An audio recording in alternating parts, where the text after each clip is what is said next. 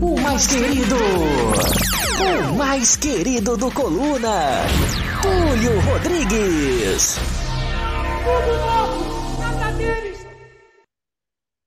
Boa noite, nação, amigos e amigas do Coluna do Fla. Estamos ao vivo aqui para mais um pré-jogo. Amanhã teremos Curitiba e Flamengo, jogo válido pelo Campeonato Brasileiro. E claro, você vai acompanhar tudo aqui no Coluna do Fla hoje com todas as informações da partida relacionadas, provável escalação e diversos informes sobre o Flamengo, né? Temos aí fala do Arrascaeta sobre a torcida, números do Gabigol, protesto na chegada do Flamengo em Curitiba e claro, o restante aí, tudo que for pertinente ao duelo de amanhã, né, que ocorre às 16 horas. E comigo, meus amigos, ele, o mestre, o homem que sempre tem uma palavra, uma mensagem para confortar e orientar o nosso dia, mestre Nasa. Agora com vocês, a voz da sabedoria, mestre Nazário. Do alto daquela montanha nascia a lua redonda como um tamanco. Um homem vestido de branco, trajado de preto, sentado numa pedra de madeira, calado, dizia: As quatro maravilhas do mundo são somente duas: mulher e Flamengo. Muito boa noite, poeta. Muito boa noite a você que está nos assistindo. Muito boa noite, produção. Pensamento do dia: as quatro maravilhas do mundo são só três: Flamengo e mulher. O resto não serve para nada. Vamos que vamos. Ó, a produção tá te dando, tá te gongando aqui, falando de novo isso? Tá de sacanagem, tá dizendo que você não tem outra mensagem. Manda ele se meter na vida dele. Se mete na sua vida. Pô, mete essa.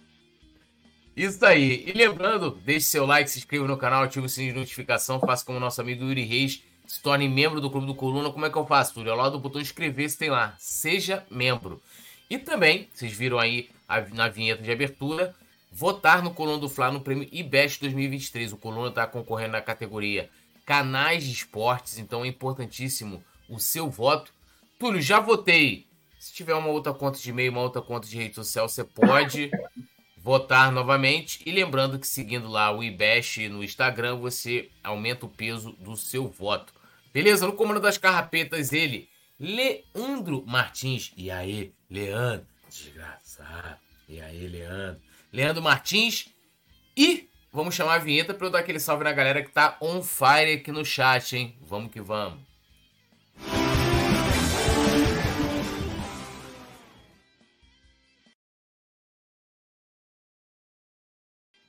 Bom, dando aquele salve aqui na galera, o Thiago Filho tá aqui com a gente já, comentando bastante, Alisson Silva também.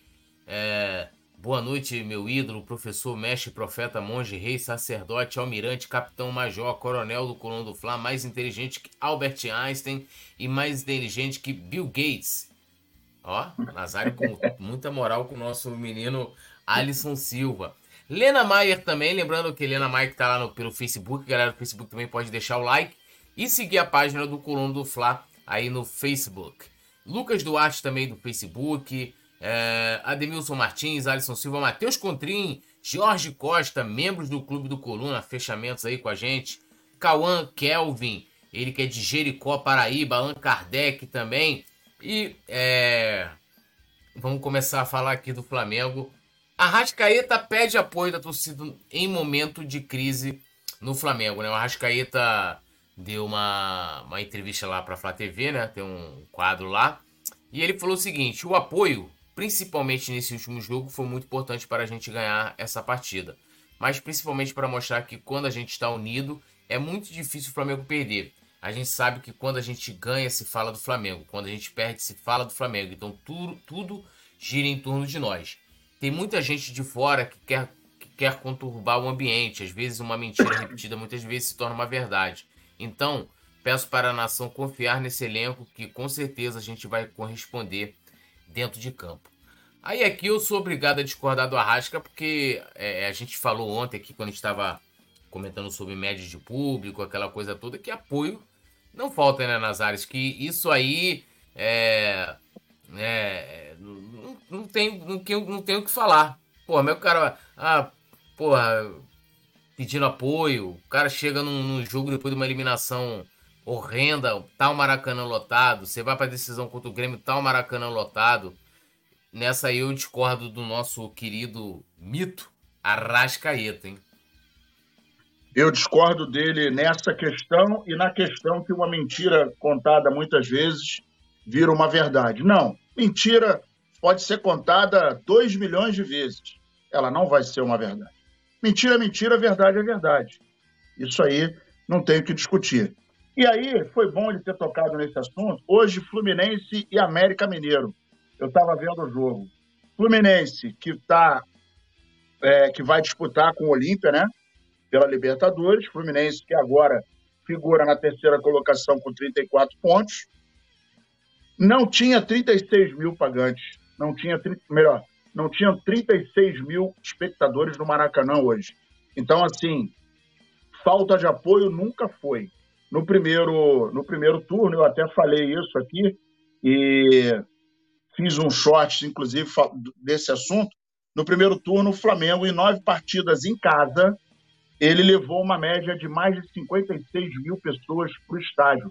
Nós colocamos 428, 426 mil e oito pessoas, isso em nove partidas no Maracanã.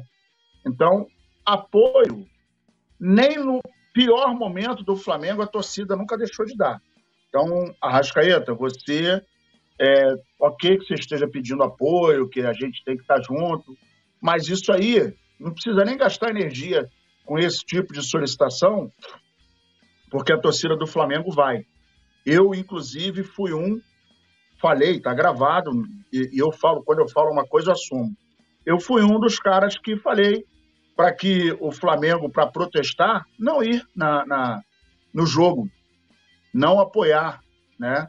Ficar de costas, ou então quem não, não, não, né, não, ah, não, eu vou ter que ir porque eu comprei e tal, fica de costas, leva a faixa de cabeça para baixo, não canta, é, não incentiva, porque é uma maneira é, razoável de protestar. Só não, sou, só não sou a favor de quebrar carro, entrar em, em CT, isso é coisa de vagabundo para mim. Agora, protestar legitimamente, em silêncio, não indo, ficando de costas, é, faixa de cabeça para baixo, até vaiar, eu acho que é legítimo. É, a violência nunca. Então, o Campeonato Brasileiro, ele é, é, é, é uma é um campeonato longo, a gente sabe. Começamos agora a entrar na, no, no, na segunda metade, né? A primeira metade foi embora.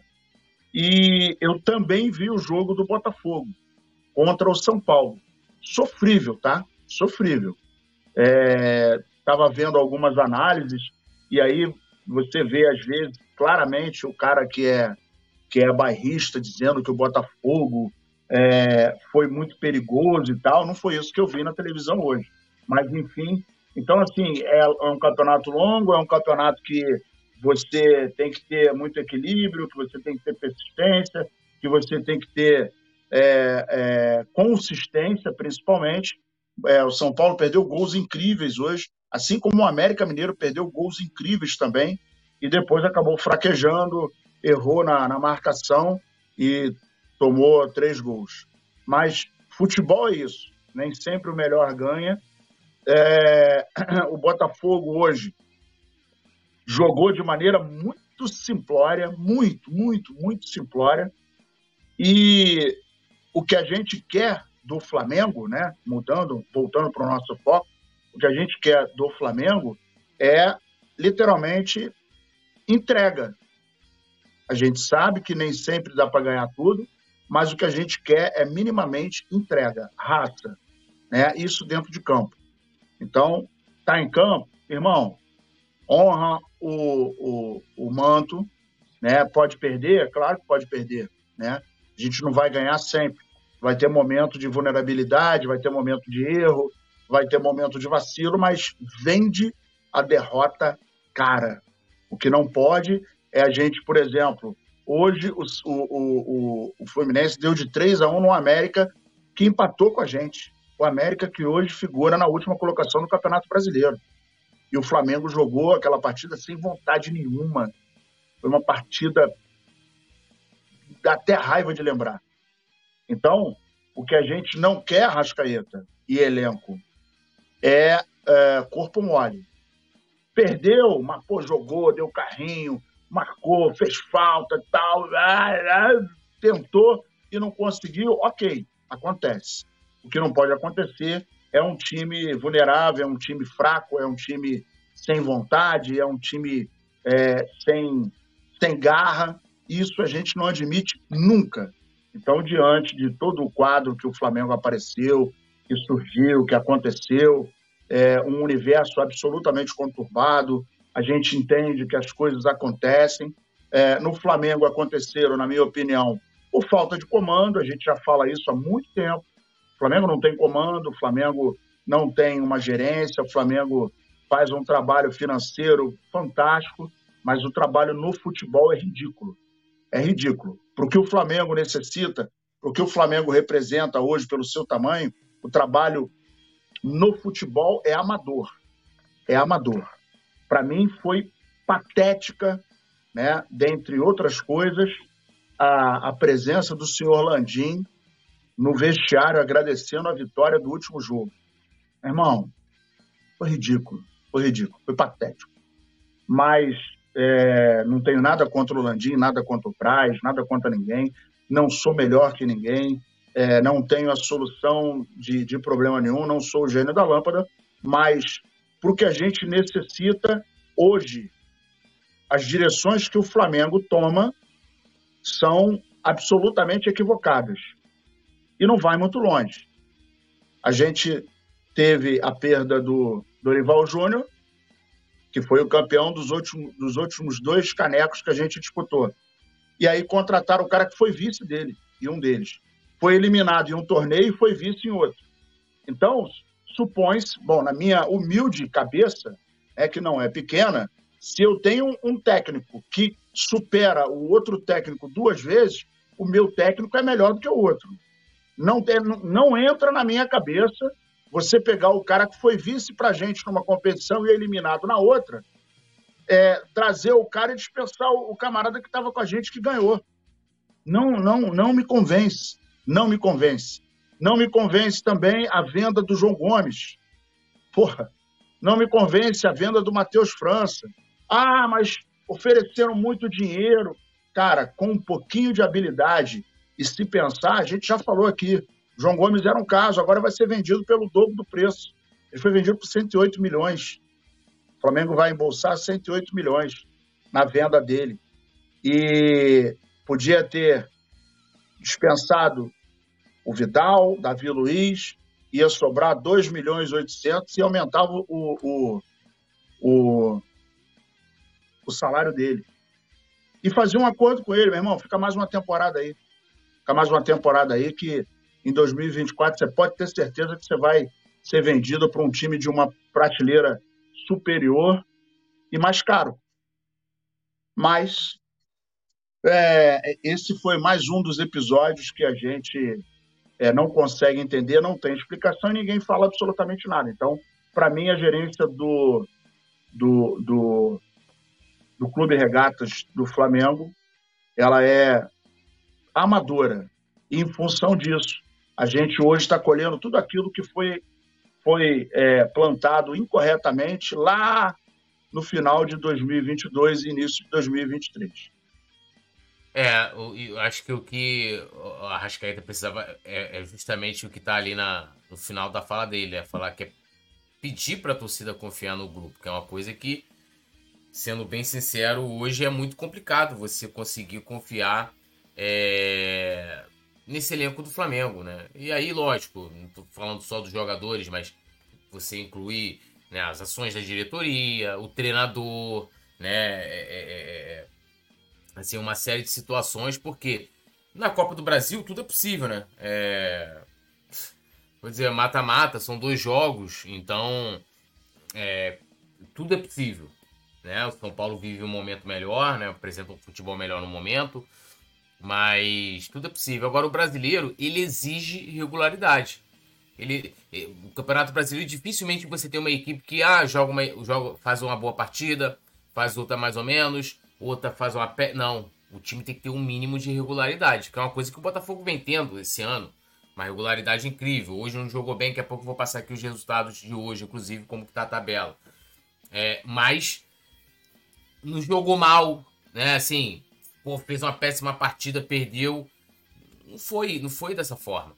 E o Flamengo não. O Flamengo parece que nunca conseguiu levar a sério é, o Campeonato Brasileiro. E, e aí, não sei, é, tem aquele, aquela conversa, não tem como afirmar. A gente pode ter um, uma, um sentimento e opinar de que, de que é, esse elenco, né? E aí, mais uma vez, incluindo direção, incluindo comissão técnica, priorizou as Copas. E de uma a gente está fora. Afinal, é só mês que vem, tem praticamente 30 dias e a gente vai ficar jogando aí uma vez por semana, né? Então vamos ver. Aí, aí que eu pergunto, a Rascaeta, dá pra gente confiar no, nesse elenco do Flamengo pro Campeonato Brasileiro? Eu, hoje eu não consigo, não consigo responder essa pergunta. Aliás, consigo, dizendo que eu não confio ainda, né? Em nenhum momento eu vi e falei, pô, agora o Flamengo fez uma virada aí no campeonato, porra, fez um, uma sequência de grandes jogos, né? E aí eu não tô falando nem só em vencer, muitas vezes você faz um grande jogo, você empata. Muitas vezes você faz até um grande jogo, você até perde. Você pode fazer um jogo aí, ter 500 finalizações, o goleiro adversário, como costuma acontecer, inclusive, né? Virar o, virar o melhor goleiro do mundo contra o Flamengo e numa bola vadia você toma um gol. Futebol, por isso que ele, por isso que o futebol é apaixonante, né? O basquete você não vê isso quando você tem um time muito bom, dificilmente o time vai perder. A mesma coisa é o vôlei, né? Isso falando de esporte coletivo. E o futebol é apaixonante por isso. Tudo pode acontecer. Então, né, eu, eu espero muito poder confiar nesse elenco do Flamengo no que diz respeito ao Campeonato Brasileiro. Passando aqui a, a, a as, os resultados né, dos jogos de hoje, a gente teve né, um empate em 0 a 0 entre Botafogo e São Paulo. O Fortaleza venceu o Internacional fora de casa. O Palmeiras também venceu fora de casa o Cuiabá por 2 a 0. O Fluminense bateu lá hoje também no Maracanã o América Mineiro por 3 a 1 né? O jogo que o time foi vaiado né, no intervalo, sérios problemas. Tá, tá agora ao vivo Cruzeiro e Corinthians. E amanhã a gente já tem completando a rodada, né? É, completando não, que a rodada só completa na segunda. Mas a gente tem Vasco e Atlético Mineiro, Curitiba e Flamengo, Bahia e Bragantino, Santos e Grêmio na segunda, fechando a rodada Goiás e Atlético Paranaense. Agora vamos aqui a, a classe, como está a classificação nesse momento. Botafogo líder, né? Mais líder do que nunca, com 48 pontos. O Palmeiras em segundo com 37. Fluminense em terceiro com 34. Grêmio em quarto com 33. O Flamengo é quinto colocado com 32. Daqui a pouco a gente fala do, da situação do, do Curitiba. Mas é, por enquanto aí para vocês é isso. Dando um salve aqui na galera.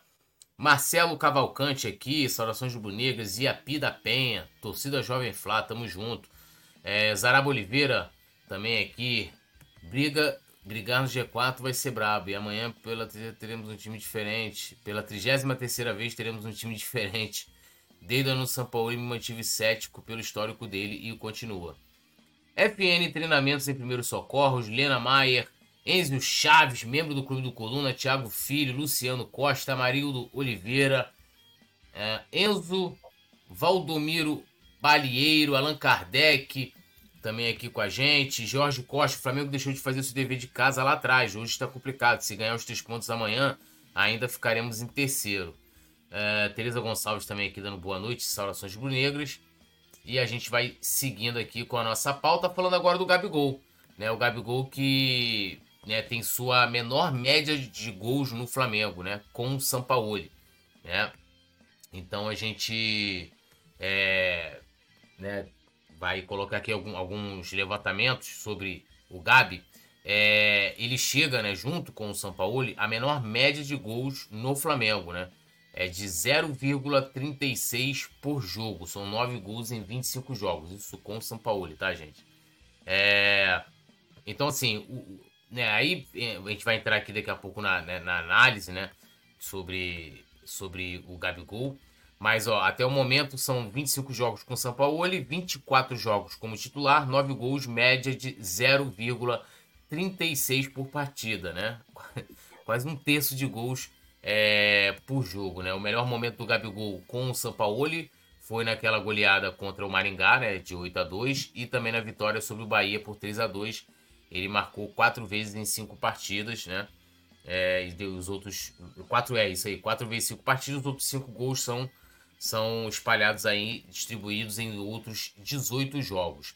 E aí a gente tem as comparações aqui do Gabigol também com outros treinadores, né? As melhores médias dele, histórica, foi com Jesus e o Rogério Ceni, tá? Né? Ele, com Jorge Jesus, ele conseguiu números assim extraordinários, né? Foram 40 gols em 47 jogos, uma média de 0,85. É, foi artilheiro do Brasileiro, da Libertadores em 2019 e depois ele terminou também no ano seguinte, né, o Campeonato Carioca como artilheiro com 20 gols. Durante a passagem de Rogério Ceni, ele teve 26 gols em 31 jogos, tá? Uma média de 0,83 por jogo. Né? Isso, isso, é média muito alta, né? Então, vou passar aqui, passar aqui agora de todos, né? Com cada treinador. Então, com Abel Braga, né, o Gabigol teve é, 11 gols tá, em 21 jogos, uma média de 0,52. Com Jesus, como eu já passei aqui, 40 gols em 47 jogos, a média de 0,85. O... Com o Domenech foram 5 gols em 12 jogos, média de 0,41. Com o Sene, 26 gols em 31 jogos, média de 0,83. Com Renato Gaúcho, 18 gols em 28 jogos, média de 0,64. Com Paulo Souza, 16 gols em 29 jogos, média de 0,55. Com Dorival, foram 13 gols em 34 jogos, média de 0,38. Com Vitor Pereira, foram 9 gols em 17 jogos, média de 0,52. E agora a pior média do Gabigol com o Sampaoli. 9 gols em 25 jogos, né? média de 0,36. Nazário, o que explica aí o Gabigol hoje está menos goleador, é, é, tá mais distante da área, é a forma de jogar. Como é que você analisa aí essa média, né, a pior média do Gabigol no Flamengo agora com 0,36 né, por jogo? De todos esses técnicos que ele trabalhou, o momento em que ele ficou mais longe da área é agora, né? Até quando ele, o Dorival, pediu para ele começar a trabalhar, você vê que é a trabalhar é, junto com o Pedro, né? Ele em 34 jogos fez apenas 13 gols, né? E baixou muito, porque com o JJ o cara em 47 faz 40 gols. Ali a gente tinha um time ajustado e com uma característica é, bastante ofensiva, tanto pelo lado direito quanto pelo lado esquerdo. E ele, embora não ficasse centralizado, ele jogava em 2019 com o Bruno Henrique de um lado e o Everton Ribeiro caindo pelo outro. Então, ele tinha, além da, além da, da de ser abastecido por esses dois caras e às vezes flutuar na área, ele nunca foi fixo desde a época do Santos ele nunca foi um cara de referência dentro da área, a gente nota que hoje, ele com nove gols em 25 jogos é, nessa gestão aí do, do São Paulo, difícil a gente falar qual foi o jogador que se destacou nesses 30 jogos do, do São Paulo. E aí, quando a gente fala que, por exemplo, o cara já atuou 30 vezes com 30 escalações diferentes, desfavorece quem acaba entrando na maioria das vezes. Porque cada jogador que atua com você tem uma característica diferente. O Cebolinha tem uma característica diferente do Bruno Henrique. O Gerson tem uma característica diferente do Arrascaeta e do próprio Everton Ribeiro. É, o Pulgar, a gente viu a falta que ele faz com a sua ausência no time. Depois que ele começou a crescer, ele é mais agudo, ele é um cara que trabalha muito bem a volância, e quando ele não está, o, o meio do campo do Flamengo acaba ficando vulnerável. E aí o que, que acontece? Entrou Vitor Hugo, entrou o, o, o, Thiago, entrou o, o outro menino, o, o, Igor também entrou ali fazendo o meio. Né? Então, a gente fica com um, um, um, meio-campo que a todo momento que você muda, o que, que não cria? Não cria um padrão de jogo. Qual era o ponto forte do Flamengo de 2019?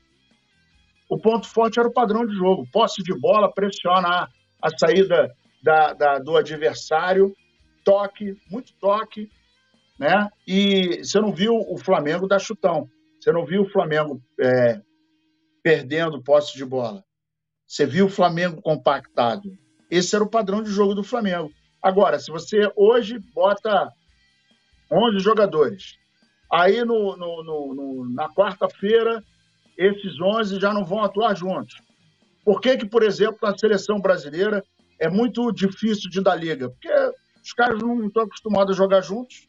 E aí, quando você bota, faz ali dois, três treinos e coisa e tal, bota para jogar, não tem padrão. E aí dificulta. Dificulta para os jogadores. Porque você tem um Alan. O Alan não é um cara que bate na bola dentro da área, não é um cara que aparece na área. É um cara que raramente vai ali para fazer um gol. Já o Pulgar é um cara que, inclusive, já fez gol. Existe uma diferença. E aí, a gente tem agora a chegada do Luiz Araújo, que está vindo, caindo pela direita, mostrando muito esforço, coisa e tal. Mas ele jogou uma partida, não jogou outra. Então é difícil pegar um padrão. E assim, é, eu acho que no caso do Gabigol, né, é, nós vimos alguns jogos em que o Pedro atuou e não conseguiu jogar bem. Aí vem a galera do, do, do, a galera do pano, né? Ah, não, mas aí ele não fazia gol porque ele já estava estressado com, com o maluco lá do, do, do, do preparador. Aí ninguém começa a elocubrar, elocubrar um monte de coisa, né? Pô, ele já estava triste, ele já estava não sei o quê, e bababá, e lá, lá, lá. Mas quando é o Gabigol, é porque ele é ruim, é porque ele é estrela, é porque ele é gordo, é porque ele é bundudo, é porque ele está querendo ganhar dinheiro e ele não quer mais, ele não gosta mais do Flamengo. Então é aquela velha história, né, o, o, o poeta? Aquela história da, da, crítica seletiva, né? É, é, é aquela crítica mãe, é, típica de mãe de vila. A mãe de vila é o filho dela é dependente químico, mas o filho do vizinho é maconheiro. Então ela, ela né, são dois pesos e duas medidas. E aí tem a galera do, do os pedretes. Os pedretes começam a falar que o Gabigol é Gabi quase faz gol, que ele não serve mais, que ele não sei o quê, que tem que vender, que bababá, que lá, lá, lá. Quando, na verdade, a gente tem os dois maiores artilheiros do Brasil no mesmo time. É bem verdade que não estão conseguindo fazer um bom trabalho, mas a culpa não é deles, gente.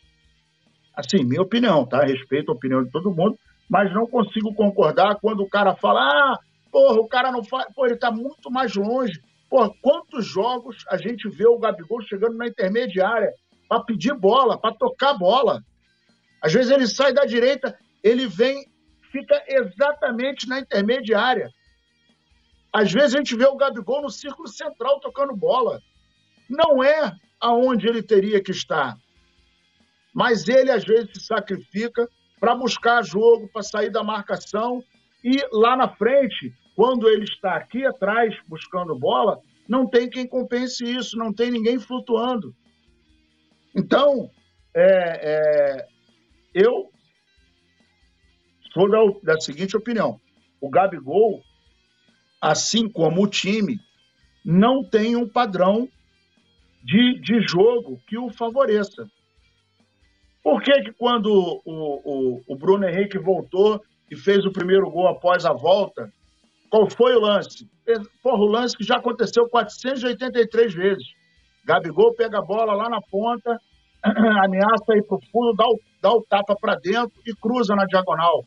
E aí vem alguém, quando vem alguém com coragem, que é o caso do Bruno Henrique, vem cabeceando, vem chutando, ou quando não vem, alguém vem, é, chega ali pela diagonal escora para o meio da área para alguém bater. Como foi um gol na Libertadores assim, que ele mandou pro, pro Cebolinha, Cebolinha escorou, o Arrascaeta fez o gol. E agora o Bruno Henrique fez um gol assim também. No jogo contra o, o Olímpia, inclusive, aquela bola do Gerson, que ele é, recebe, inclusive, do Gabigol, recebe do Gabigol. Olha o posicionamento do Gabigol. O Gabigol estava caído lá na direita, ele recebe a bola e toca em diagonal para o Gerson. Esse papel não é dele. Esse papel é do meia.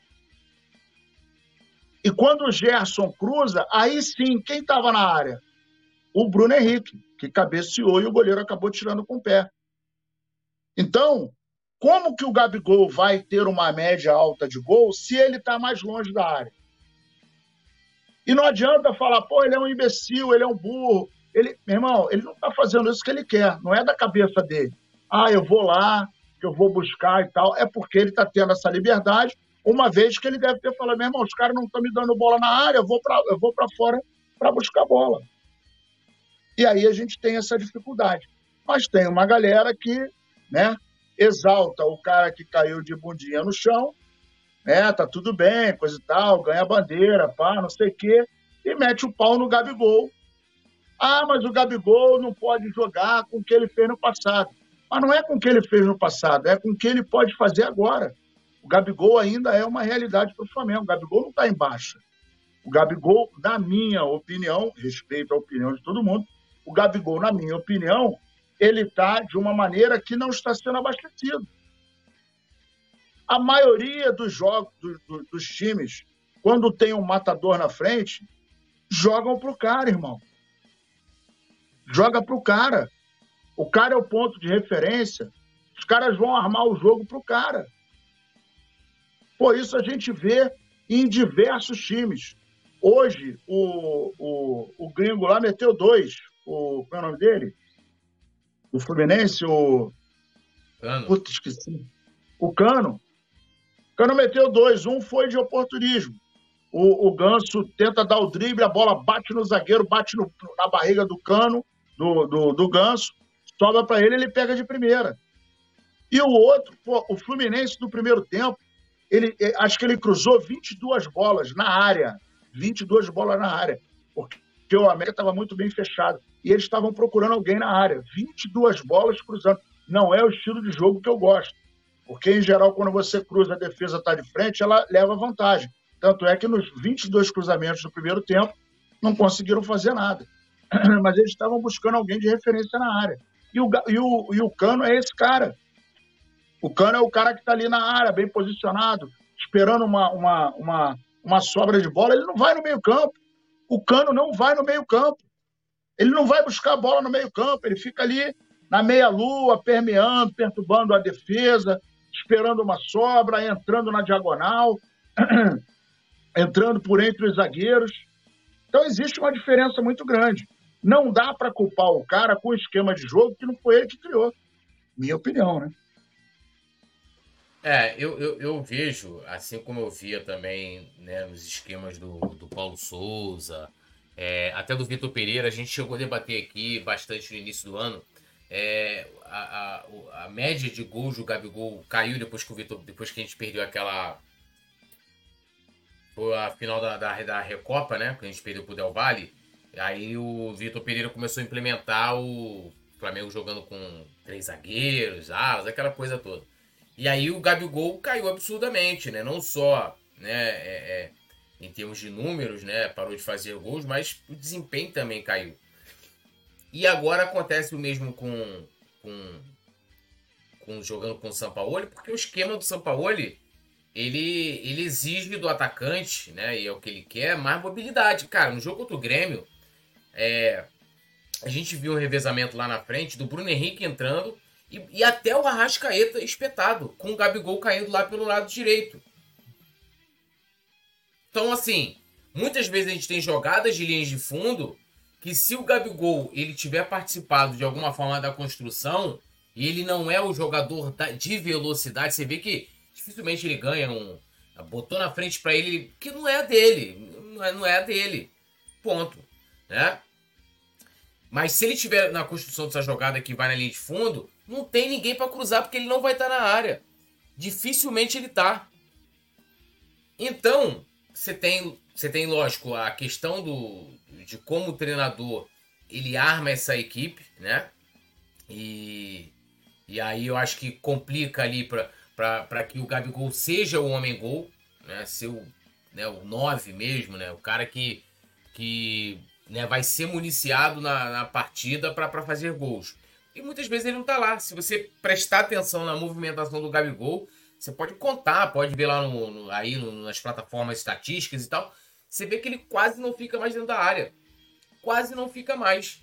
E por isso, né, por gostar desse atacante com mobilidade, né, que o Gabigol sempre foi, mas ele, é, tanto no Santos, no Flamengo, 19 e 20, a gente viu aqui os números aqui, né? Ele sempre foi, sempre foi artilheiro, ele sempre foi o cara que ele sempre utilizou o lance dele também participar da, da, da, construção da jogada e tal, essa coisa toda, como um complemento das suas características. Mas não é o principal. Você não chega assim e fala assim, ah, eu vou ter o Gabigol, porra, o Gabigol aqui vai jogar de 10 no meu time, Gabigol vai ser... Não, pô, tu vai falar, pô, o cara vai, vai fazer gol. Ano passado, eu até vi alguns, daqui a pouco eu vou ler os comentários aqui da galera, só tá falando, ah, pô, mas como é que deu certo com, com o Dorival? Porque com o Dorival, ele, ele fez ali né, o papel mais ou menos do que o Zé Roberto fez em 2009 com, com o Imperador. A gente teve a participação do Pet lá no Podfly e ele fala: quando o Sheik sai, ele vai conversar com, com o treinador e fala: cara, é, coloca o Zé Roberto. Ele não é meia, porque o Zé Roberto era, era colocado como. Coloca ele como segundo atacante, né? E vai ter mais liberdade de jogar por ali e tal, atacar os espaços, como dizem agora e deixa o Adriano mais preso lá na frente. E foi o que o, o, o que o Dorival fez ano passado com o, o, Pedro e o Gabigol. Não tinha um Bruno Henrique, foi uma, uma puta de uma grande alternativa, né? Que deu muito certo. Muito certo. Para os dois. Agora, isso impacta nos números. Eu sempre falo aqui, cara, qual o papel do, do atacante? O papel do atacante é fazer gol, meu amigo. Ah, o cara ficou 90 minutos, porra, é, sem tocar na bola. No minuto 91, ele fez o gol, ele fez o papel dele. Fez, sabe por quê? É igual aqui, a gente está falando dos números do, do, do Gabigol aqui, média de gols e tal. Mas se em muitos momentos você não, não der o contexto, você vai falar, porra, o cara, meu irmão, um atacante que oscila bastante. Né? E ano passado ele jogou muito mais distante da área. O artilheiro, nosso artilheiro foi o Pedro, que estava mais próximo. Entendeu? Então, assim, a questão do desempenho, o Gabigol não vem bem nos últimos jogos. E digo mais, assim como vários jogadores, poucos a gente tem aqui para destacar coletivamente não tem, né? É, mas individualmente você fala assim, porra, aquele. Ah, tem o, o Luiz Araújo que ah, joga com muita vontade. Teve o Varela agora na última partida. Matheus Cunha em algumas partidas e outras falhou também. Se você for pegar qualquer jogador hoje, a gente fala assim, ó, vamos pegar aqui o time que atuou contra o Grêmio, e a gente for colocando aqui a escalação indo de um a um, a gente vai ter. É, a gente vai falar de lances em que esse atleta oscilou, pô. Matheus Cunha. Porra, pega o jogo que ele fez contra o Olímpia, pô. Bolas ali que a gente pode debater se, se eram defensáveis ou não, se foi frango ou não, se foi falha ou não, né? Aí você pega a lateral direita, Wesley, que é titular, a mesma coisa. Tem bons jogos, também não tem. Então, o próprio Arrascaeta, a gente estava aqui trazendo a fala do Arrascaeta, Arrascaeta, que é o cérebro dessa equipe, tem oscilado também, não tem tido bons desempenhos. E o Gabigol vai nessa toada. Vai nessa toada. E claro, ele é o mais criticado, é o mais cobrado, porque ele é a, a, o grande símbolo dessa geração atual. Então é natural. E vou te falar mais, poeta. E vou te falar mais, nessa, nessa, nesse momento aí, São Paulo, não tem um jogador que a gente fale assim, ó, desde que o São Paulo chegou até agora, ele é o cara que se destacou em todas as partidas. Não tem. É, não, não tem, pô, não tem. E, e, assim, é, como eu tava falando, vai estourar nele mais, pô. É, porque é o cara que é, é o grande símbolo. E o, o que eu acho injusto, o que, assim como Pedro também, como qualquer um, é que muita gente é, coloca o cara como se ele não fosse nada. Tu pega aqui até os números dele ali, né? Desde quando ele chegou. Cara, são números absurdos. Os recordes que ele, que ele bateu no Flamengo, vem batendo, né? Que ele vem. E eu falo para você, cara. Assim, não é qualquer um que consegue. Não é. O cara bateu recordes agora do Zico, que você vê, o Zico parou de jogar em 90, meu amigo. 90. O cara veio bater o recorde dele em 2019, 2020, 2021. Olha o tempo. olha o tempo. Então, é, serve não, sei que. A mesma coisa é o Pedro. Né? Que são cara, pô, o Gabigol hoje é o maior artilheiro brasileiro da, da Libertadores, um dos grandes artilheiros da Copa do Brasil, do Campeonato Brasileiro. E aí aqui fica assim, lógico, além da cobrança individual de que ele pode melhorar, melhorar o desempenho, é mais uma vez cobrar o Sampaoli. Que, né? Será que é melhor ele procurar extrair do Gabigol é, as suas características do jogador que, sei lá, vai fazer o pivô, que vai estar tá ali para tentar surpreender, colocar uma bola é, pro Bruno Henrique, o cara que vai tentar, vai procurar construir a jogada, que vai ficar pelo lado direito, ou ele conseguir extrair do Gabigol o seu lado artilheiro. Essa parte é do treinador, pô. Essa parte é do treinador. Então, né, infelizmente o Gabigol tá nessa pior média aí no Flamengo. Espero que isso acabe amanhã. E, e é isso, né? Final lida aqui na galera, lembrando pra galera deixar o like, se inscrever no canal, ativar o sininho de notificação. Roberto Couto, que é vascaíno, falando que ah, amanhã vai ter o Vasco lá. O Vasco tem direito de jogar lá, tá no contrato, pô. O Roberto. Pode esperar, o Dorival vai chegar. Sim, você tem que colocar que o Dorival vai chegar, porque vocês não, vocês sequer chegam, né? Porque vocês são uma vergonha, então vocês têm que torcer mesmo pro time dos cara, outros, não de vocês. É brincadeira. É, ina é inacreditável. O cara, o cara que cai quatro vezes, é, joga cinco vezes na Série B. Pô, tá aquele chiqueiro lá que não dá para jogar. Porra, estão sendo roubados pela 777. Caraca, meu irmão. Porra, vocês gostam de passar vergonha, pelo amor de Deus. Fala sério. Brincadeira, né? Alisson Silva tá aqui com a gente, nosso querido Tisso. Alô, Tisso! Tisso Gonzalez, boa noite. Cheguei, meus amigos, direto do sítio. Meu grande amigo ídolo Túlio, meu grande amigo Nazário, fechado com a família Coluna do Fla. Tamo junto, Tisso. Roberto Couto também aqui com a gente. Né, já falei dele aqui, o Vascaíno, Márcio Santos também, que tá direto do Facebook, dando boa noite, boa noite para ele. Paulo Santos, é. O Dorival é nosso, mano. São Paulo, estamos chegando, dessa vez é diferente. É, é Dorival de vocês no momento, né? A gente ressuscitou o Dorival. Se, se não fosse. Se, Paulo, se, se não fosse o Flamengo, vocês não teriam contratado o Dorival. Lucas Duarte tá aqui também, Helena Maier, Allan Kardec, Tício Gonzalez, Araba Oliveira, Data Vênia, minha opinião é que o esquema tático não privilegia um matador, mas que quer que todos os atacantes o sejam. É problema do técnico. Bom, não entendi, entendi mais ou menos o que você quis dizer, mas não a construção aqui da, da frase. Cara, é, acho que o problema é o esquema. Aliás, um dos problemas, né? É, é, o esquema ali. E aí a gente vê que também com o Pedro, se for fazer esse levantamento aí, com, do, com o São Paulo, então, Talvez além do Pedro ter um número, uma média baixa de gols, é, também de jogos, né? Então, se a gente for levantar aí, Lena Maier, Felipe Silva, Roberto Couto Jali, Tício Gonzalez, Maria Mendes, também aqui com a gente. O. Cadê aqui, ó?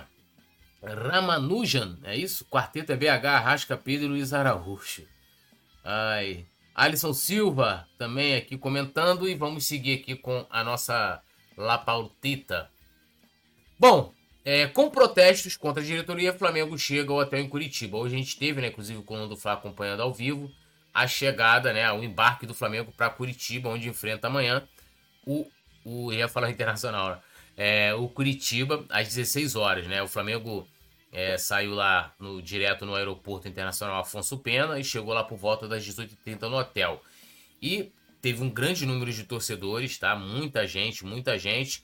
E a coisa meio que ficou dividida, porque, né, além de, claro, de, da festa, né, que os torcedores de fora do Rio sempre fazem, também houve muitos protestos, né, tendo como os grandes alvos Marcos Braz e Bruno Spindel, né? Faixas, cantos, é, assim, a coisa foi, foi bem intensa, né? Vocês vão vendo aí até o Bandeira, né?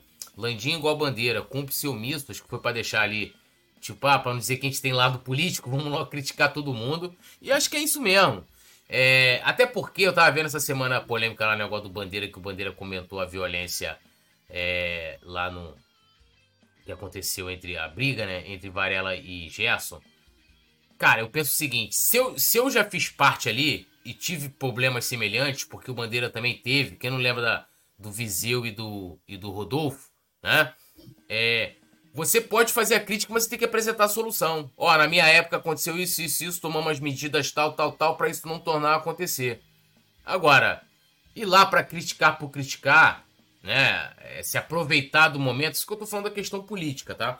Mas é, aí a, então a, a, torcida criticou bastante aí os dirigentes, né? É, e não, não faltou é, porrada, vamos colocar assim no popular, para ninguém. Muitos protestos.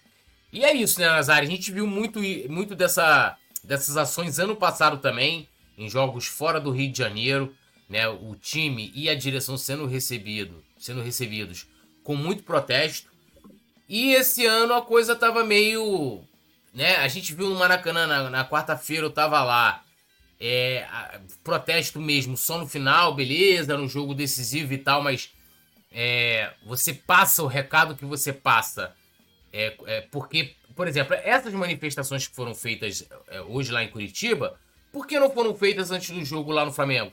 O pessoal leva a faixa, mostra lá, todo mundo vai tirar foto, a imprensa inteira vai tirar foto. Ó, não estamos satisfeitos, pai. Teve, teve pouca coisa. E, e eu assino embaixo em tudo que a, que a torcida é, fez lá em Curitiba.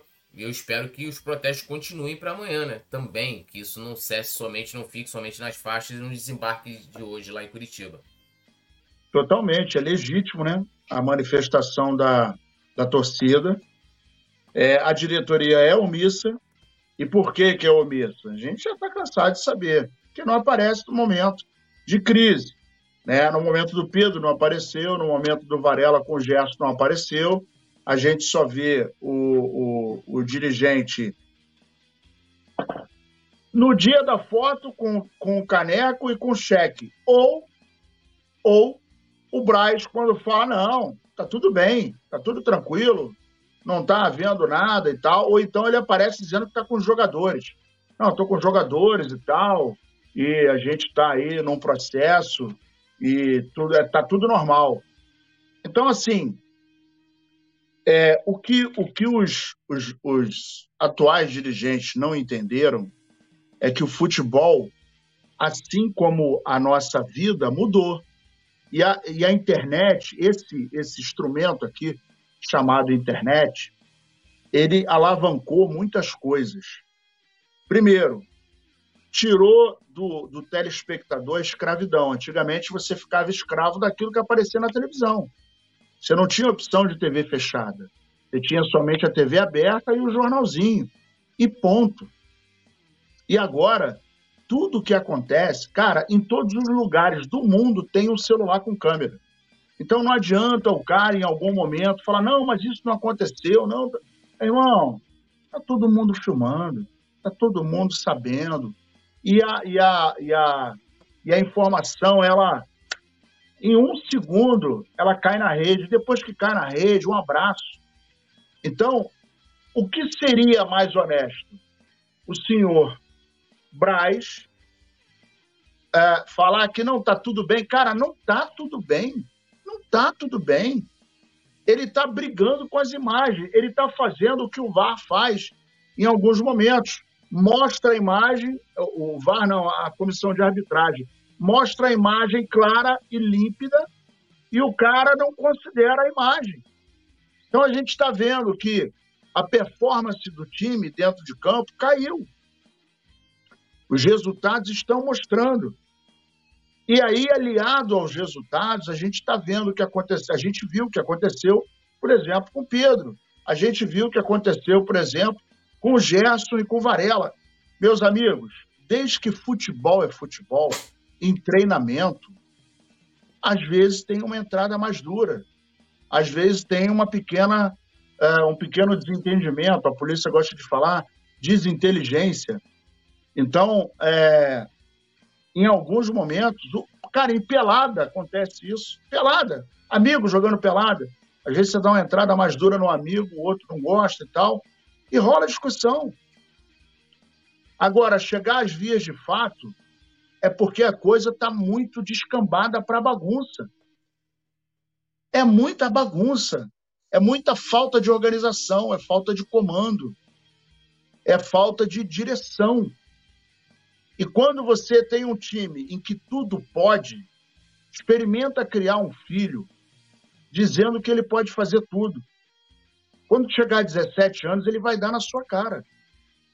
E o não faz parte da, da direção, da educação, da linha. E tudo tem regra.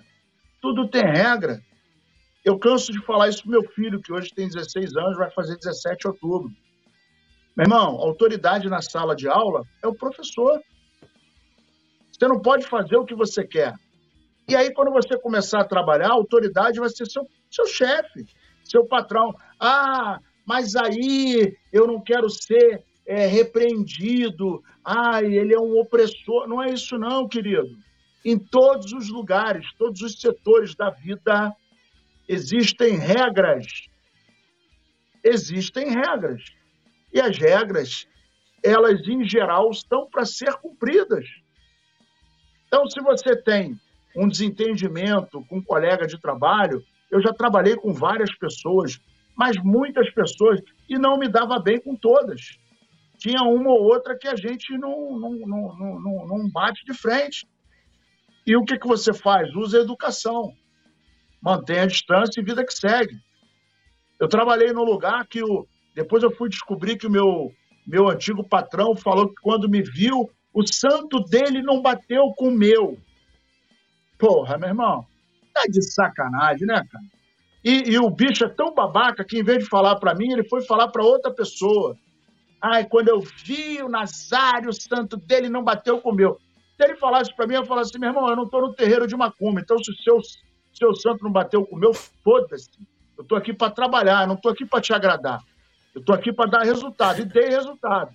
Então, assim, é, são, são certas coisas que acontecem que quando não tem uma direção, quando não tem uma ordem, quando não tem regra, a coisa descamba. Porque o ser humano é assim. E é absolutamente legítimo. E vou te dizer, hein? esses cartazes que foram apresentados em Curitiba vai magoar a nossa direção. Vai, vai deixar muito magoada a nossa direção, a nossa presidência, que está lá o nome estampadinho deles. E parabéns para a galera que fez isso lá no desembarque. Agora, isso aí tem que ser feito a todo momento, porque o Túlio falou isso há dois meses atrás, três meses. Quando a bola começar a entrar, vai todo mundo ter um surto de, de, de amnésia.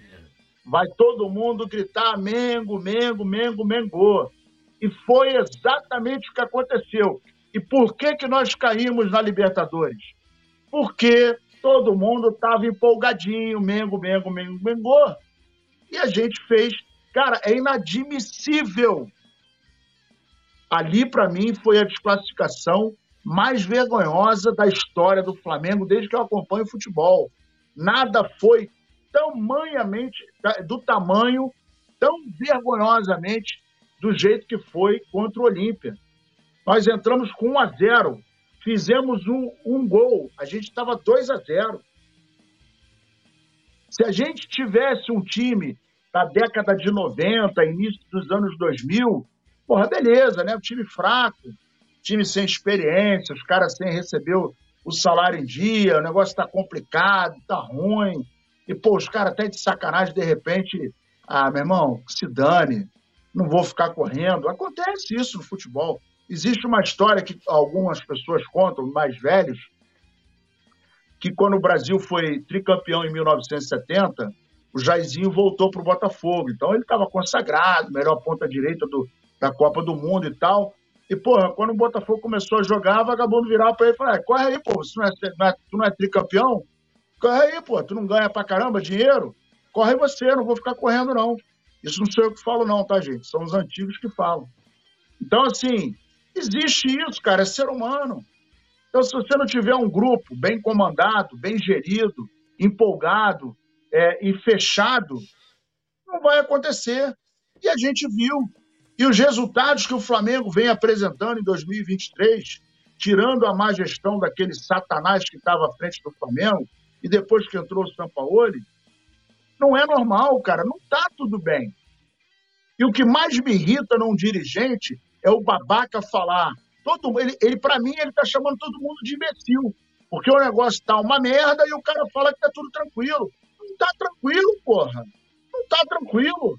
Como é que tá tranquilo se você tá vendo que o time tá afundando? Você tá vendo que os resultados não, não são compatíveis com, com o grupo que você possui? Isso é chamar o cara de imbecil. É falar assim, ô idiota, tá tudo bem, o seu bosta. Ô seu merda, tá tudo bem. Porra, meu irmão, pelo amor de Deus, cara. É a mesma coisa de você virar pro técnico e falar: por que, que você não bota o Rodrigo Caio? Não, ele tá evoluindo. Porra, tá evoluindo como, irmão? Tá evoluindo e não entra, você bota o Davi Luiz e, e o cara tá evoluindo? Como assim? Há quanto tempo ele tá evoluindo? E aí não é para botar ele por causa da história, mas é para botar o futebol. Para mim é momento. Será que ele está tão pior quanto o Davi Luiz? Nada contra o Davi Luiz. Mas esse outro contexto que eu estou falando aqui é que você está vendo que as coisas não estão indo bem. E não adianta fazer essa cortina de fumaça. O ano passado a cortina de fumaça era estádio. Quando a merda começava a voltar, olha, nós vamos construir estádio, já falamos com a Caixa Econômica e tal, falamos com o prefeito, porra, ia no gasômetro, porra, aí a gente fazendo planos, caramba, meu irmão, perto do Maracanã, vai ter lá uma, uma tem a rodoviária perto, vamos construir um terminal rodoviário também, e porra, e não sei o quê, e porra, beleza, tá, vagabundo fazendo plano já e o caramba. E aí o que, que aconteceu? O Flamengo voltou a ganhar, morreu o assunto, a pedra fundamental, acho que o vagabundo explodiu a pedra fundamental. Então o que tem que parar de acontecer é a torcida entrar na onda desses caras que ficam falando abobrinha para ludibriar. Não pode ser mais assim. Então, ó, parabéns para a galera que lá em Curitiba botou faixa. Tem que botar no jogo, tem que botar na porta do ninho, tem que botar no aeroporto, tem que botar na chegada do hotel, porque eles têm que saber que nós temos esse pensamento. É uma diretoria banana, é uma diretoria omissa, é uma diretoria que não condiz e não, a, não respeita a nação rubro-negra. E por isso, ó, meus parabéns à rapaziada que teve essa ideia. É, e, e o interessante, assim, eu, eu vou até ler a galera aqui, tem um comentário aí perguntando quando que é a eleição, né? O Landim foi reeleito em 2021, tudo em cima do do, do que ele do que dos títulos conquistados em 2019 e 20. Né? Em 21, pô, a gente teve aquela vergonha lá em Montevideo e uma semana depois o cara tava sendo eleito. E eleito com muita folga. E eleito com muita folga. Ou seja, deram carta branca e falaram, ó, se, se, a gente for pegar tudo, tudo que aconteceu, né, é, é na, naquele primeiro ano de gestão, aqui eu posso elencar para vocês aqui de, to, de diversas áreas, não só do futebol, várias cagadas que foram feitas. Mas os títulos mascaram isso. E a própria torcida esquece.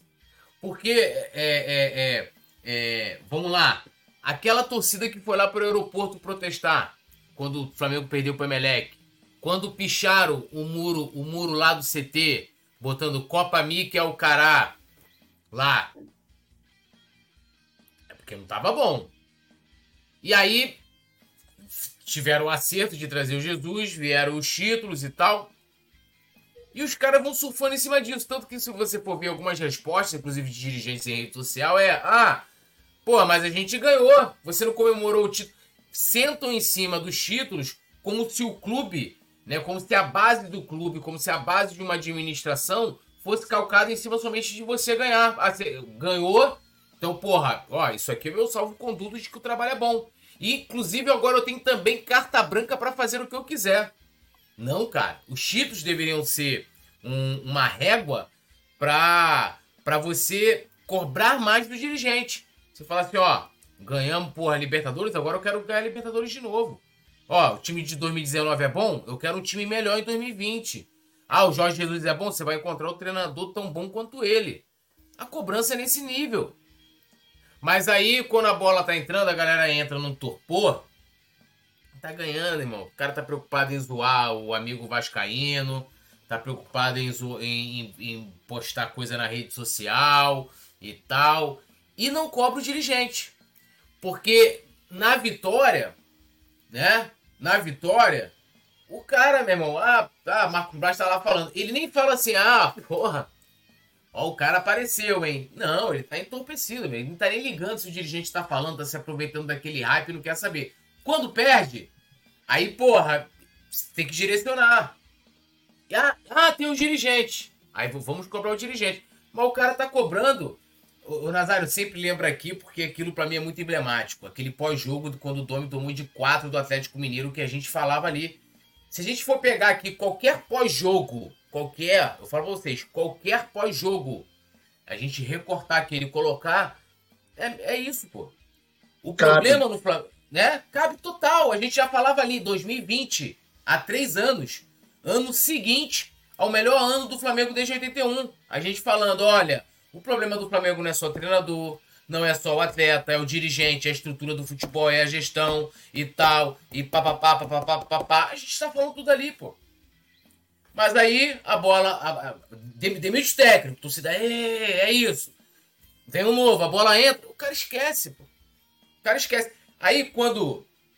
Quando, quando né, o leite derrama da leiteira, aí tem que botar alguém na água fervendo. Opa, surgiu os dirigentes que estavam tranquilos. Cara, ano passado, você é tão. Porque ano passado a gente teve, tipo, foram seis meses de, de muito sofrimento e seis meses de glória. Então, os primeiros seis meses, é, é, é, é esses protestos que estão ocorrendo agora ocorreram, pô. Volta Redonda, eu não vou lembrar agora os estados, mas lugares que, gente, que, que o Flamengo viajou, é, que também tiveram protestos, não só é, com faixas, mas na arquibancada também. Mas a bola começou a entrar com o Dorival, todo mundo. Marcos Braz não era problema, Bruno Espindo não era pro problema, contratar jogador do Bertolucci parou de ser problema, se o Landim estava aparecendo ou não, se o Landim estava no vestiário, se o Landim estava. também não virou problema. E a coisa não pode ser assim, cara. Ou, ou, ou você cobra, né? É, fala assim, caramba, a bola agora tá entrando, mas e a, a parte administrativa? Será que tá a mesma coisa que chegou, que fez com que a gente chegasse àquela crise? Essa é a pergunta, pô. Hoje, a estrutura do Flamengo hoje, a gestão do Flamengo hoje, o departamento de futebol, é diferente da de 2020? Quantos protestos e quantas crises tivemos de 2020 para cá? Quantas vezes trocamos de treinador? E aí muitas vezes o cara sequer quer, quer dar uma, uma satisfação pro torcedor, né? Deixa eu dar uma lida aqui na, na galera aqui. Lembrando todo mundo de deixar o like, se inscrever no canal, ativar o sininho de notificação, compartilhar também aqui o nosso pré-jogo. Yuri Reis, chegar no topo é fácil, difícil é se manter no topo, difícil é ter motivação para ter um alto desempenho. Eu nem coloco isso só de ter só o alto desempenho. Muitas vezes você pode ter um desempenho abaixo. O negócio é como, é como você desempenha. Que às vezes não tem desempenho, cara. Futebol tem isso, às vezes não tem desempenho. Você vai na vontade, sabe? Tipo, você vai na entrega, não tem técnica, não tem desempenho, você não tá com. né? Vai ali é, porra, entendeu? É luta. A questão toda é a gestão. É a gestão. É, é aquilo. O que, que você faz no momento ruim, na crise? Franklin Cabral, boa noite, meus amigos do Coluna. Chegando agora, estou faxinando a casa com minha proprietária, mas vou acompanhar vocês do início. Like na conta, um abraço, poeta Nazar e Petit. Franklin, tamo junto, irmão, tudo nosso na deles. Agora eu queria saber de onde ele tá vendo o Petit aqui. Será que o Petit tá com a gente e a gente não tá sabendo? É, pô, ó, vou te falar o seguinte. Isso, isso me faz remeter à novela. Petit vai morrer e a Dani vai trazer uma mensagem dele. Só pode ser. É um Só sinal. Pode ser isso. É um sinal. É um sinal. Thomas Souza Luz aqui com a gente, Alisson Silva, Túlio, também Manuel Carlos me colocou forçado para fazer novela.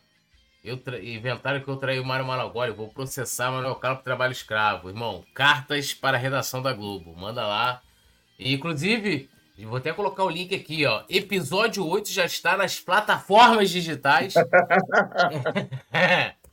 já está nas plataformas digitais. Estou jogando aí para a galera é, é, dar um confere lá. Tá com vídeo, inclusive, lá no Spotify. Alisson Silva, Vando Luiz, Paulo Henrique Gadelha, Helena Maier, é, Zaraba Oliveira, Brian Sabas Felipe, também aqui com a gente. Uh, sou Rafa, também comentando. O Franklin Cabral, achei que ele tinha caído já. Não, pô, ele nem entrou hoje, pô. Se tivesse caído, ele tinha voltado. Aqui é tipo a música do Nobre, quebra no inverno. É, poeta, vai perder outro dente com esta novelinha. O poeta vai perder outro. Eu perdi o dente, cara, que o dente tava todo ferrado, irmão. caiu, o dente foi se desmanchando, tinha um bloco, ele foi. Meu irmão, aí eu fui arranca. Mano, aí essa rapidinha aqui, off Flamengo, né? Ano passado, foi, foi ano passado ou início do ano que a gente tinha aquele programa que você entrava, a gente continuava na mesma live e depois entrava outro. Era esse ano ou ano passado? Acho que foi esse ano, foi esse ano. Porra, meu, teve um dia que eu tava com a dor no dente, cara. Foi até quando. Foi assim, quando no dia seguinte caiu a porra do bloco. Cara, eu tava com muita dor. Aí entrei, acho que era você depois. Eu, cara, teve uma hora que eu não aguentei. Eu falei assim, pô, eu falei, cara, eu não tô mais aguentando, porque eu não conseguia raciocinar de tanta dor. Fui pra uma UPA.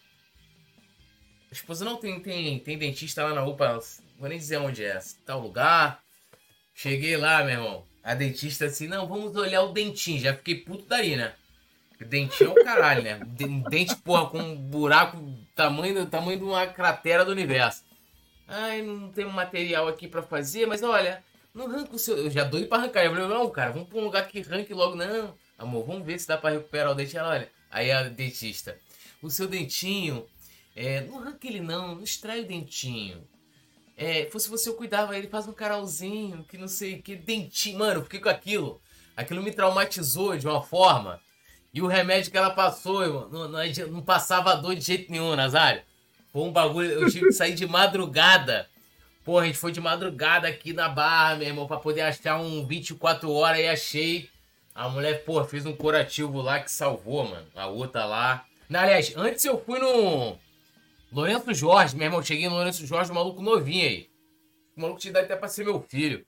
O maluco, porra, não. Vou olhar aqui, tentou caçar lá pra ver se tinha material. Ele falou assim: ó, não tem material aqui pra eu fazer nada não, mas eu vou, vou colocar anestesia. Largou anestesia local, meu irmão. O cara via com o bagulho. E lá, chapando o aço, fiquei doidão de anestesia, cheio de nervoso, tremendo, me batendo. Aí, pô, esse dia, esse dia foi punk, mano. Esse dia foi. Aí agora começou a dar de novo. Falei, quer saber, pai? Arrancar logo essa porra. Arranquei, tô livre. Falei pra minha esposa, se eu pudesse arrancar todos os dentes, mesmo. Botava uma prótese nessa porra. Entendeu? Dente é um bagulho do inferno, meu irmão. Tá maluco? Bom, vamos lá, produção. Joga na tela aí os relacionados pra partida de Flamengo e. Curitiba e Flamengo. Relacionado no caso do Flamengo. Aí com exclusividade coluna trazendo para vocês. Jogadores que embarcaram para Curitiba, tá? Goleiros: Santos, Matheus Cunha e Rossi. Defensores: Fabrício Bruno, Léo Pereira, Pablo, Rodrigo Caio, Wesley, Ayrton Lucas, Felipe Luiz e Mateuzinho. Meio-campo: Arrascaeta, Gerson, Pulgar, Alan, Everton Ribeiro, Thiago Maia e Vitor Hugo. Atacantes: Pedro Gabigol, Bruno Henrique, Cebolinha e Luiz Araújo. Vou repetir aqui para vocês que eu sou generoso. Ah, já, já vou largar. Pro... Produção tá, produção tá com pressa, não tá nada, viu? Produção tá o aço hoje. É. De repente tem uma galera que tá só ouvindo, né? Tem muita galera que bota ali e tal, tá no trabalho, rapaziada aí, os porteiros, inclusive aí, rapaziada aí, ó, que tá, tá naquela ralação da noite aí, os notívagos, os trabalhadores noturnos. Um abraço aí pra geral. Goleiros: Santos, Matheus Cunha, Rossi, Fabrício Bruno, Léo Pereira, Pablo, Rodrigo Caio, Wesley, Ayrton Lucas, Felipe Luiz e Mateuzinho. Meio campo: Arrascaíta, Gerson, Pugar, Alan, Everton Ribeiro, Thiago Maia e Vitor Hugo. Atacantes Pedro Gabigol, Bruno Henrique, Cebolinha e Luiz Araújo. Agora joga a provável escalação na tela aí, produção, pra gente é, começar a fazer esses, esses trabalhos. Bom, vamos lá. Provável escalação do Flamengo: Matheus Cunha, Varela, Fabrício Bruno, Léo Pereira, é, Ayrton Lucas ou Felipe Luiz. No meio, não é, produção? É de sacanagem. O cara tá de sacanagem. Porra. O cara tá de sacanagem. Ah, ele falou que. Ah, tá. Ele, ele tá acertando ali. Então, então vou pegar até uma pauta aqui ó, importante aqui. Ah, é, eu, que eu é... estranhei que o Varela tá ali. E aí, pô, o que que acontece? Ele tá com pressa, deve estar tá tomando um negocinho já. Ah, ele vai já. sair com. Ele vai sair, acho que tem, ele tem um encontro hoje, pô. É, tem encontro hoje? Que tá, tá com informações privilegiadas? É, ele tem, ele tem uma paradinha hoje aí pra, pra, pra pegar. Hum entendi. Então, ó, primeiro passando aqui para vocês, né, as situações de Flamengo e Curitiba. Os dois times aí vivem momentos bem diferentes, bem opostos na tabela, né? O Flamengo tá na quarta posição, né? Tem 32 pontos, né? É, então tá na quarta colocação. E o nosso adversário, Curitiba, luta desesperadamente contra o rebaixamento. É o 18º colocado na tabela, tá? Tá na zona. é, tem 14 pontos, acumulando 3 vitórias, 5 empates e 11 derrotas. Então, a, a campanha do Flamengo, vamos aqui a campanha do Flamengo. 9 vitórias, 5 derrotas, 5 empates, 31 gols marcados, 24 sofridos. Curitiba, 3 vitórias, 11 derrotas, 5 empates, 18 gols marcados, 36 gols sofridos, né? Então, assim, os dois times com, com intenções diferentes aí para o Campeonato Nazário. Vou repetir o que eu falei ontem. Não pode pensar em outra coisa que não seja a vitória do Flamengo. É obrigação o Flamengo vencer o Curitiba amanhã. Ou, ou não. Só porque é no Sul, a gente sabe dos traumas que a gente tem jogando no Sul, né? Não, então, eu, eu até botei no, no, no comentário do nosso programa de ontem que agora vai ou racha, né, cara? O Flamengo, é, eu sou da seguinte opinião: uma boa campanha é quando você faz três pontos em casa e tira um, pelo menos volta com um da casa do adversário. Mas no caso de você jogar com os caras que estão na, na zona de rebaixamento, irmão, e se o Flamengo vislumbra alguma coisa é, mais audaciosa, é, de pelo menos ficar aí no, no, no G4, e a gente já viu o seguinte: é, a distância do Botafogo para o Palmeiras já caiu para 9, hein? Era 12. Caiu para 9. Corresponde a três jogos. Faltam 18 rodadas. Então, 3 vezes 8, 24, vai um, vai um, vão dois, né? 3 vezes 1, 3, 54 pontos. Tem muita coisa ainda para acontecer. Nove pontos. Então, o que, que acontece? Quem, quem rateou no primeiro turno não pode ratear agora. E, em geral, quem foi muito bem no primeiro começa a dar uma, uma, uma engasgada agora. O Botafogo hoje, de novo, diante do São Paulo. São Paulo não jogou mal, não, tá? O São Paulo não ganhou o jogo por detalhe. Para mim, o melhor, melhor jogador em campo hoje no, no, no jogo do São Paulo foi o Lucas Perry fez defesas importantíssimas. Então, o Flamengo não pode pensar em empatar. Hoje, amanhã, melhor dizendo, é vitória ou vitória. Isso aí. E agora sim, a produção largou na tela aí a provável escalação. Então vamos lá. Matheus Cunha, Wesley, Fabrício Bruno, Léo Pereira, Ayrton Lucas ou Felipe Luiz. Pulgar, Alan, Gerson, Arrascaeta, Gabigol e Bruno Henrique. Repetindo, Matheus Cunha, Wesley, Fabrício Bruno, Léo Pereira, Ayrton Lucas ou Felipe Luiz, Pulgar, Alan, Gerson, Arrascaeta, Gabigol e Bruno Henrique. Esse é, a, esse é o provável time, né? Que pode enfrentar o Curitiba amanhã. E agora, Nasa, quero te ouvir aí sobre essa provável escalação. A gente já vai vendo ali, ó, o Gabigol já jogando de ponta direita, né? O, o, Bruno Henrique espetado lá na frente, tem essa dúvida na lateral também, Gerson mais adiantado lá pelo lado esquerdo. É, eu, eu particularmente não gosto do Gerson caindo na esquerda, que ele não é a dele e é, paralelo a isso ele atrapalha o Ayrton Lucas. Não colocaria o Davi Luiz, a começo de conversa. Numa lateral, Ayrton Lucas, na outra o Wesley, ok. Ali no meio, eu acho que pode ser o Pulgar e é, o, o, o Alan. Né? O Thiago Maia pode entrar no segundo tempo, dependendo do panorama, né? Mas eu acho que essa dupla aí no meio é tranquilo. Agora, em relação à galera da frente, é, eu acho que o, o, do lado esquerdo a gente pode botar o Bruno Henrique, o Gerson tira dali, joga ele mais centralizado e na esquerda o, o, o Arrascaeta, né? Ou ele flutuando um pouco mais ali pela direita, porque quando ele está ali pela direita, ele consegue fazer o trabalho com o Arrasca, com o, o Gabigol. O Gabigol vem ali, sai um pouquinho, o Wesley avança, né? E pode fazer essa flutuar ali do lado direito, abrindo espaço aí ele flutua do lado direito, o Bruno Henrique entra e aí deixa o corredor pro, pro Ayrton Lucas. Então, é, eu não jogaria. Aí nesse time, eu não jogaria de novo, vou falar de novo, igual o dia do Olímpia. Eu não jogaria com o Felipe Luiz e não jogaria com o Gerson. Para mim, começaria o Everton Ribeiro, é, aqui no lado direito, e o, o Ayrton Lucas pela lateral esquerda. Bom, vamos lá. Meu time ali, eu, eu, eu... Olha, caramba. Eu iria ali com. Eu iria com Ayrton Lucas na lateral esquerda.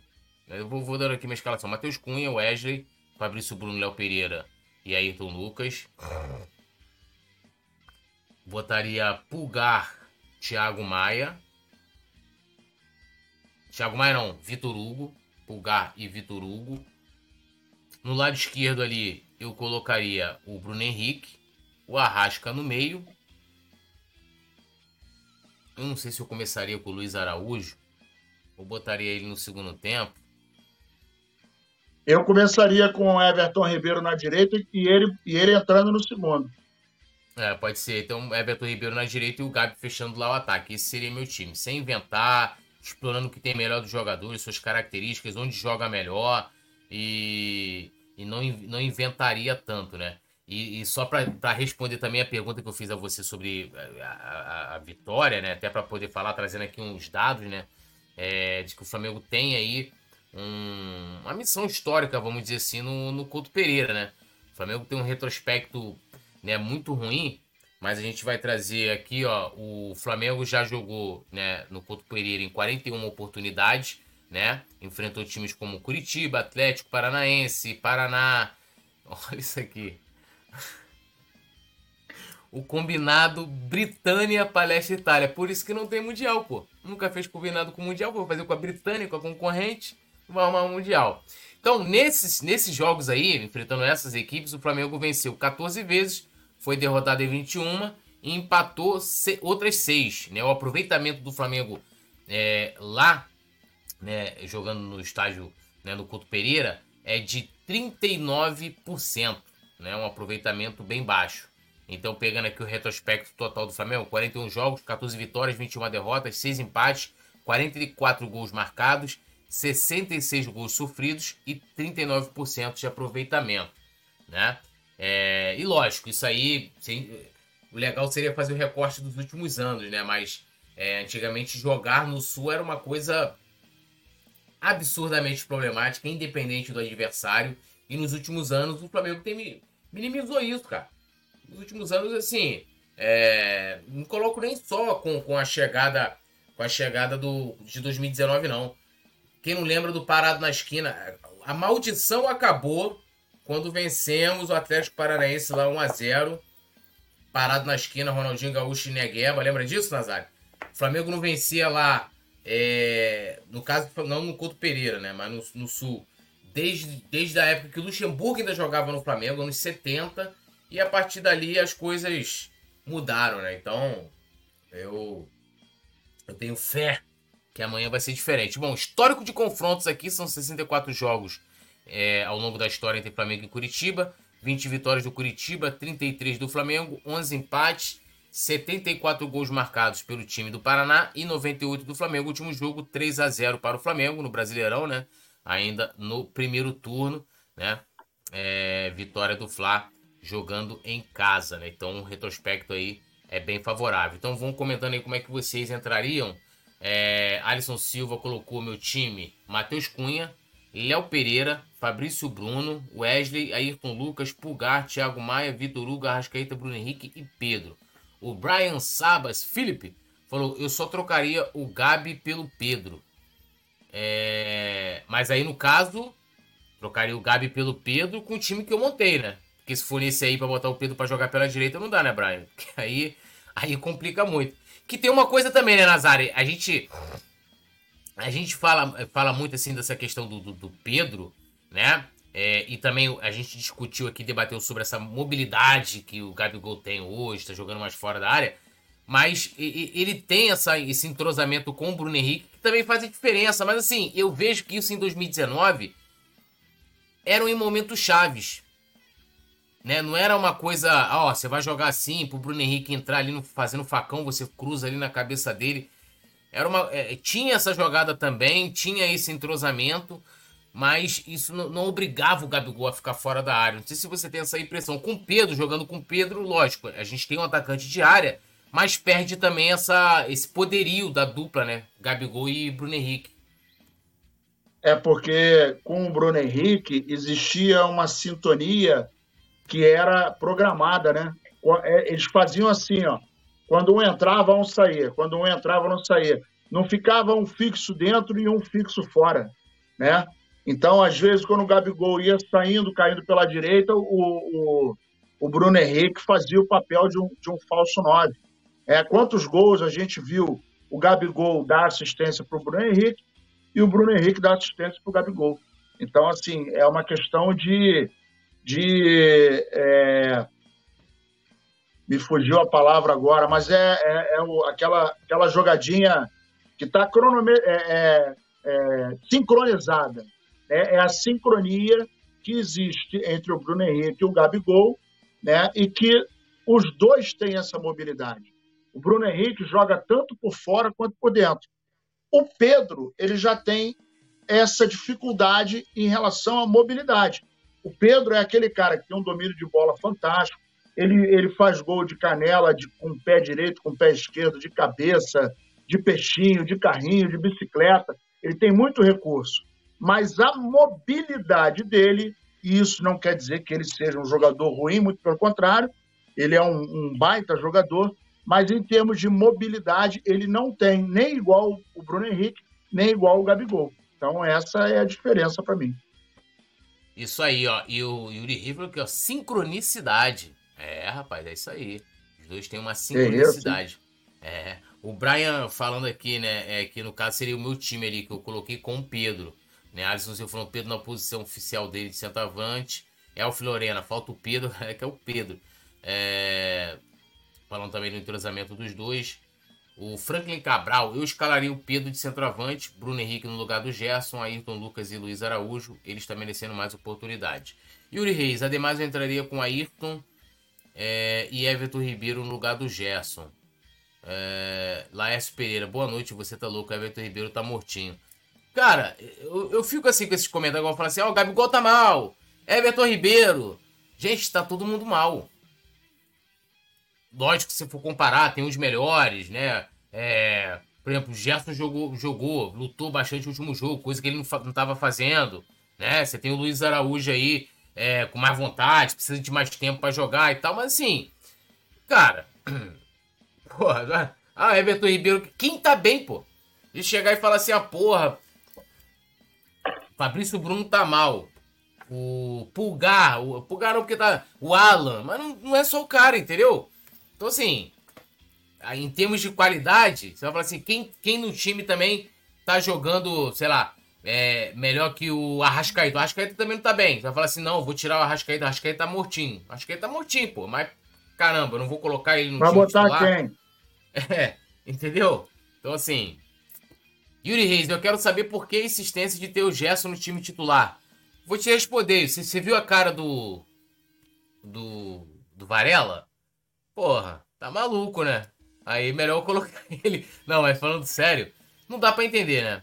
Não dá para entender. E essa forçação também de colocar o Gerson é, ali pra, pra jogar. Assim, ele, o Gerson joga o lado esquerdo.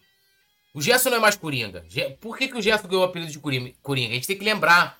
Porque o Gerson jogava ocupando qualquer espaço do meio de campo. Até mesmo na parte ofensiva, jogando na estreia dele contra o Botafogo, eu estava no Maracanã, ele atuou praticamente jogando na mesma faixa de campo do Everton Ribeiro. Inclusive o gol está por golaço, ali. O golaço que ele fez foi para direita, que ele, ele cortou para dentro e bateu de canhota. Isso aí. Ainda teve uma bola que ele botou na trave também, um travessão também, um puta de um chute também, da mesma forma. E aí o cara insiste no Gerson, mas ele insiste no Gerson onde ele não está bem, onde não está conseguindo jogar.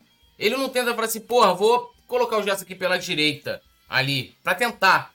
E, e, é um negócio impressionante. Porque o Gerson sem a bola, eu não vou nem dizer que foi o caso do último jogo. Acho que o último jogo ele correu, lutou muito. É assim como outros jogadores. Mas, porra, não dá, mano. Não dá. E ele tem essa insistência que não dá para entender, cara.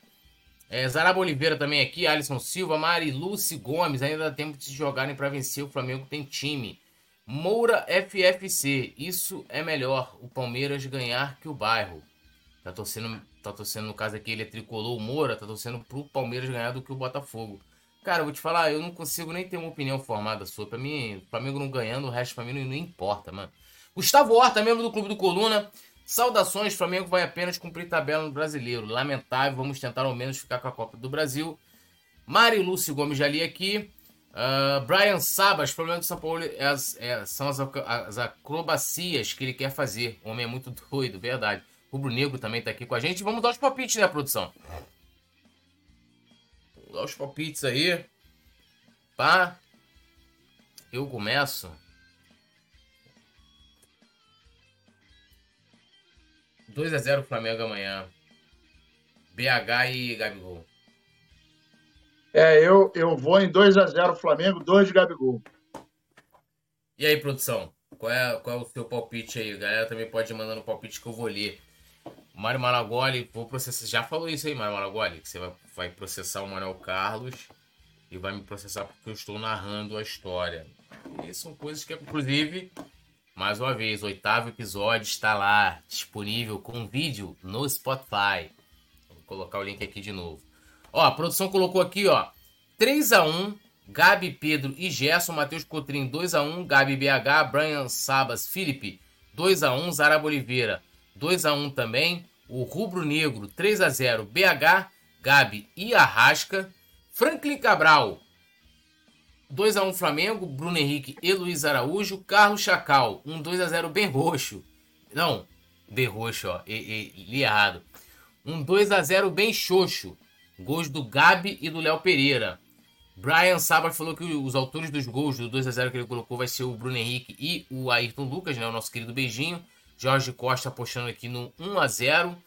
É, se a gente for pegar aqui os palpites aqui de algumas semanas atrás, tava todo mundo empolgadíssimo, velho. Quanto Olímpia, 3x0 Flamengo, não sei o quê, e papapá. E agora eu conto Curitiba, 1x0, 2x1 e tal. Bom, produção, coloca o link aqui pra gente da transmissão amanhã. Lembrando que amanhã, a partir das 14 horas, o Coluna do Fla já vai estar ao vivo, trazendo todas as informações da partida entre Flamengo e Curitiba, Curitiba e Flamengo. Jogo que começa às 16 horas e teremos, claro, toda a equipe do Coluna do Fla e também a narração do nosso Rafa Penido.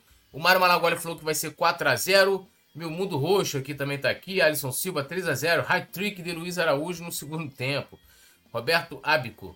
O Flamengo time C, mano a mano com o Curitiba, mas o Coxa vai ganhar amanhã. Vamos, Coxa. É. Tô torcida, né, irmão? Futebol tudo é possível aí, ó. A produção colocou. Já li seu placar, Alisson. A produção Zaraba Oliveira Túlio contra o Olímpio eu cravei 2x1 para os paraguaios. Acertei a vitória. Não, a vitória foi 3x1, né? No agregado 3x2. A produção colocou o link aqui da transmissão de amanhã, então já vão clicando no link, ativando o lembrete. Mestre Nasa, buenas noites, saudações. Vámonos, vámonos. Buenas noites, tranquilo, pero no mucho. Beijo no coração, meu, meu querido poeta, meu irmão, meu amigo. Produção, tá toda apressadinha, que hoje ele tem um compromissozinho, hoje ele tem um, um negocinho de um barro para amassar. Tamo junto e misturado, a rapaziada que tá junto com a gente aí. Vamos que vamos. Hoje, hoje a produção vai vai vai usar a caixinha de imundice. Vamos que vamos, tamo junto, misturar. Produção hoje vai sentar fofo. É. Vai botar oh. a mãozinha na parede. Ô, oh. Ó, um salve aqui, ó. Valeu, Mário Malagoli, Brian Sabas também, valeu aí, torcendo aqui pelo crescimento do Coluna. Aqui é o Flamengo, Zaraba Oliveira, Alisson Silva, Mário Malagoli, Meu Mundo Roxo, Jorge Costa, Matheus Cotrim. Respeita a polícia, disse ele. Amanhã estamos de volta, tudo nosso. Inclusive, amanhã é dia importante, hein? Amanhã é o dia que eu faço aniversário, então todos avante. Você pode ver como o mês de agosto é maravilhoso. Simon se casou quando? Se casou, escolheu o mês de agosto para casar. Eu nasci no mês de agosto. Então é um mês, né, Nada? De muitos, muitas felicidades, muitos caldos é, de felicidade. Só, só, só, quem não ficou com sorte em agosto foi a Seara, né, coitada? Foi enganada, mas tudo bem. Né? é, às vezes a gente erra no produto. Tudo nosso e nada dele, rapaziada. Valeu! Alô, nação do Mengão! O Coluna do Fla está concorrendo ao prêmio IBEST na categoria Esportes. Vamos votar e votar muito para mostrar a força da nação rubro-negra e ajudar o Coluna do Fla a ganhar esse prêmio importante. Vamos votar! O link tá na descrição do vídeo e fixado nos comentários.